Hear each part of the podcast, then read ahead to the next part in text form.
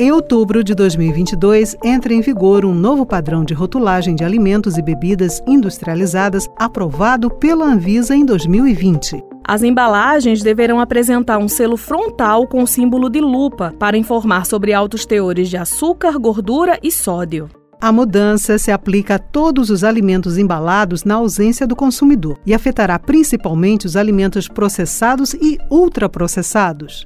Meu nome é Ivina Souto e neste episódio do nosso podcast nós vamos falar sobre a importância das rotulagens dos alimentos. Eu sou Beth Menezes, está começando Redação Tabajara, o seu podcast que vai muito além da notícia. Os rótulos de alimentos são elementos essenciais de comunicação entre produtos e consumidores, e por isso a importância das informações contidas nesses rótulos de alimentos, que devem ser informações claras e que possam ser utilizadas para orientar a escolha adequada de alimento por parte do consumidor. Esse áudio é da nutricionista e gerente técnica de alimentos da Agência Estadual de Vigilância Sanitária da Paraíba, a Agevisa Paraíba, Patrícia Assunção. No Brasil, a Agência Nacional de Vigilância Sanitária, que é a Anvisa, é o órgão responsável pela regulação da rotulagem de alimentos e que estabelece as informações que um rótulo deve conter. Obrigatoriamente, os rótulos de alimentos devem conter algumas informações como lista de ingredientes, prazo de validade, conteúdo líquido do alimento, que pode ser em quilograma ou em ml, o lote desse alimento, lote de fabricação, origem e para entender a origem desse alimento é importante ter sempre na embalagem o CNPJ da empresa que está produzindo esse alimento. Outra informação importante que deve conter no rótulo é a medida caseira, que é como o consumidor mede os alimentos em fatias, xícaras, colheres, e também as informações nutricionais. Nessas novas normas, a maior novidade, a maior inovação é a rotulagem nutricional frontal das embalagens, que consiste em uma inserção de um símbolo informativo na parte da frente do produto,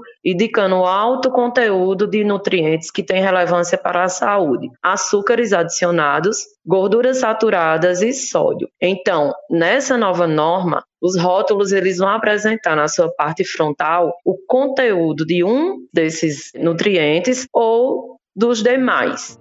De acordo com a Organização Pan-Americana da Saúde, a rotulagem frontal é uma das principais ferramentas políticas para regular os produtos ultraprocessados e evitar o consumo excessivo de ingredientes que fazem mal à saúde.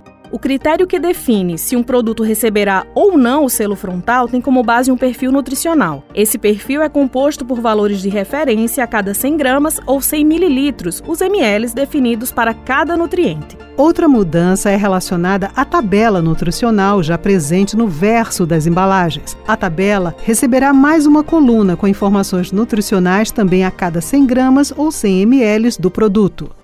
De qualquer coisa, é importante que nós tratemos sobre o direito de informação. Esse áudio é da advogada especialista em direito civil, Elora Fernandes. O consumidor, ele deve ter conhecimento do produto que ele está consumindo e da forma é, em que deve receber essas informações. Ou seja, a rotulagem ela deve ser clara, ela deve ser é, completa. Só que a Anvisa, que é justamente quem fiscaliza esse aspecto, sempre expressou a preocupação com a ausência de instruções normativas que fossem de fato eficazes, com diretrizes que fossem padronizadas. E aí, justamente em 2020, foram publicadas normas que vão entrar em vigor 24 meses após a publicação, ou seja, vai ser agora em 9 de outubro de 2022, e essas diretrizes prevêem regras que devem ser seguidas, tais como padrão de fonte, das letras que vão ser utilizadas, né? Enfim, informações que podem ou que não podem estar contidas nos rótulos. Colocar em prática essas diretrizes, mais do que ser necessário, é uma obrigação. Vai ser uma obrigação a partir de outubro de 2022. A importância de que nós saibamos o que de fato a gente está ingerindo é entender realmente a composição daquele alimento, a porcentagem dos macronutrientes, dos micronutrientes. Essa voz é do médico nutrólogo Alan Lúcio. Quando um nutrólogo, uma nutricionista está fazendo um plano alimentar, uma estratégia nutricional de um paciente, a gente usa o rótulo do alimento, a gente usa a tabela nutricional do alimento para ver, por exemplo, a quantidade de cálcio, a quantidade de magnésio, a quantidade de zinco, quanto de carboidrato, quanto tem de proteína, quanto tem de lipídio. E com base nisso, a gente vai organizando as quantidades desses alimentos para que, de fato, esse paciente ele consiga ter uma organização e uma distribuição adequada dos nutrientes, para que ele não passe a ingerir em excesso um determinado alimento, um nutriente, e acabe deixando de ingerir outro que de fato ele estaria necessitando.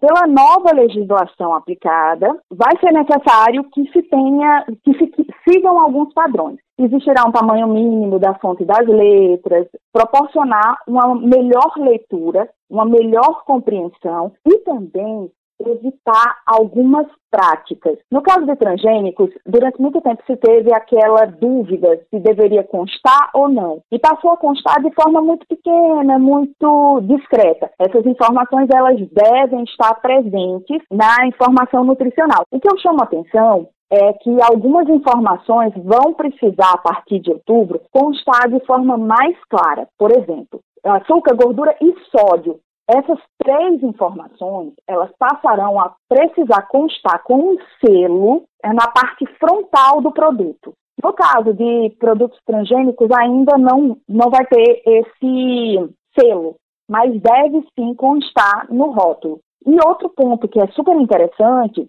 é que algumas daquelas informações que eram alegações nutricionais, por exemplo, menor quantidade de sódio, combate o colesterol, evita Covid, essas informações que são mais para publicidade do que necessariamente uma informação nutricional, elas passarão a ser vedadas. Uma nova resolução da Agência Nacional de Vigilância Sanitária também restringiu as alegações nutricionais nas embalagens de produtos que apresentam selos frontais. Por exemplo, se um alimento tem o selo alto teor em açúcar, não poderá ter alegações sobre açúcares. No entanto, as embalagens ainda poderão apresentar informações relacionadas a outras propriedades nutricionais.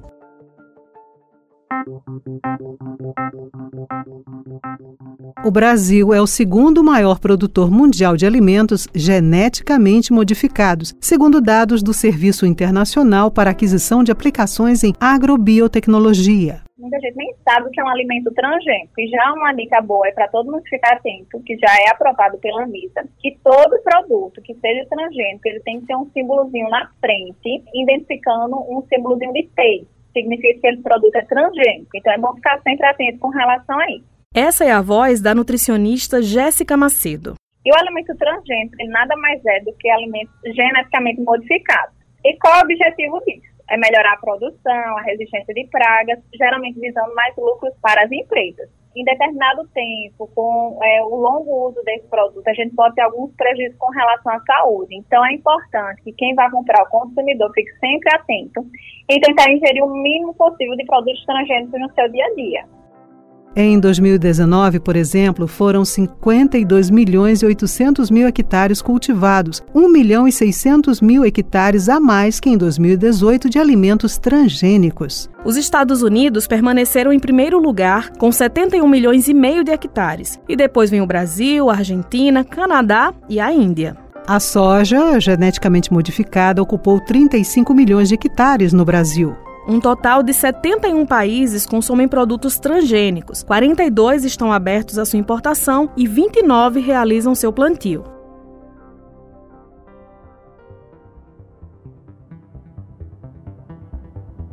A Câmara dos Deputados aprovou no dia 9 de fevereiro deste ano um projeto de lei que flexibiliza o controle e a aprovação de agrotóxicos no Brasil.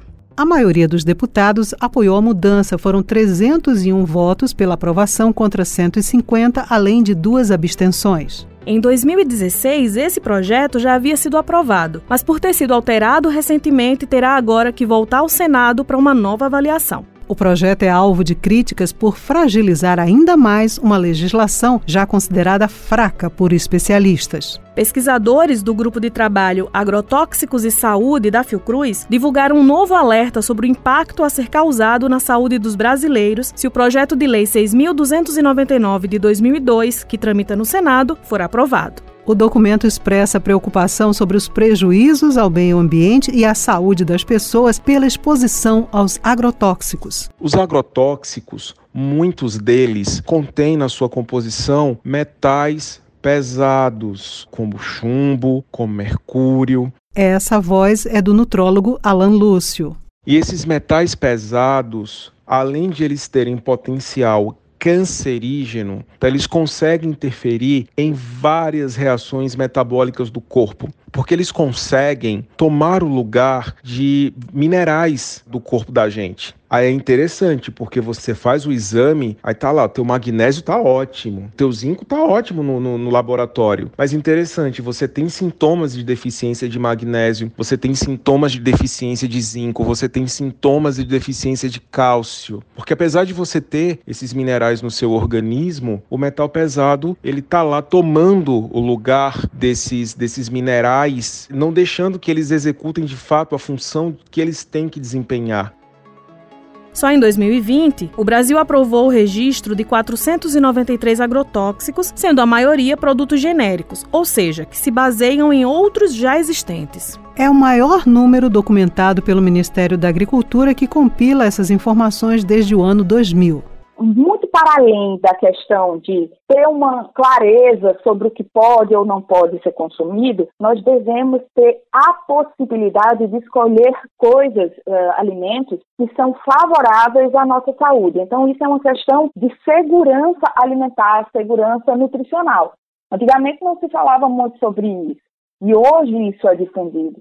Então, muitas pessoas podem ter alergia, conhecimento é segurança. Então, nós precisamos nos atentar às informações e, para isso, para que possamos cumprir o nosso dever de verificar as informações e fazer escolhas corretas, nós precisamos que as empresas forneçam informações corretas, de fato, fidedignas com relação ao que o produto possui.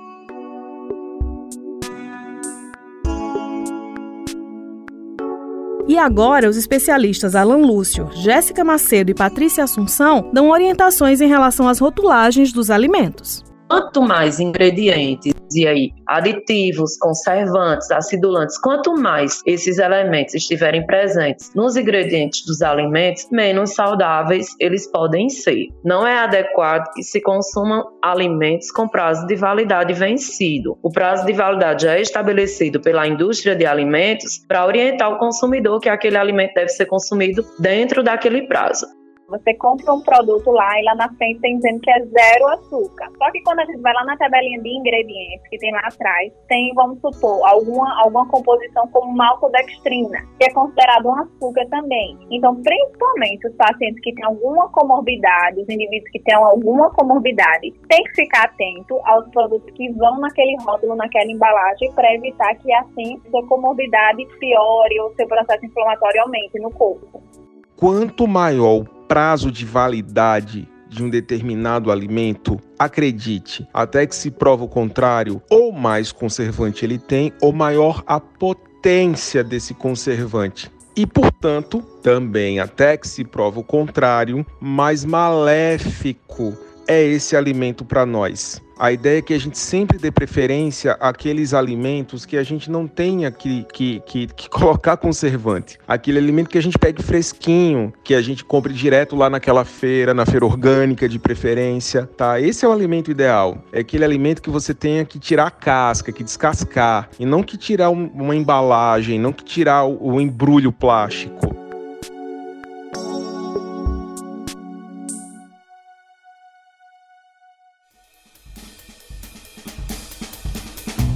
O Redação Tabajara teve a apresentação de Ivina Souto e Bete Menezes. Produção Tamires Máximo, Andresa Rodrigues, Ana Clara Cordeiro e João Lira. Entrevistas Ana Clara Cordeiro, Raio Miranda e Tamires Máximo. Roteirização Matheus Silomar e João Lira. Revisão Ivina Souto. Direção, edição e sonorização João Lira. Supervisão do gerente de jornalismo Marcos Tomás. Participação especial da nutricionista Jéssica Macedo. Da nutricionista e gerente técnica de alimentos da Agevisa Paraíba Patrícia Assunção. Da advogada especialista em direito civil Elora Fernandes. Do médico nutrólogo Alan Lúcio. Fontes de pesquisa: Portal IG, G1, Fatos do Brasil, Sociedade Nacional de Cultura, Agevisa, Agência Câmara e Agência Brasil. Esta é uma produção da empresa paraibana de comunicação. O Redação Tabajara se encerra por aqui. Até o próximo episódio. Obrigada pela escuta e até lá.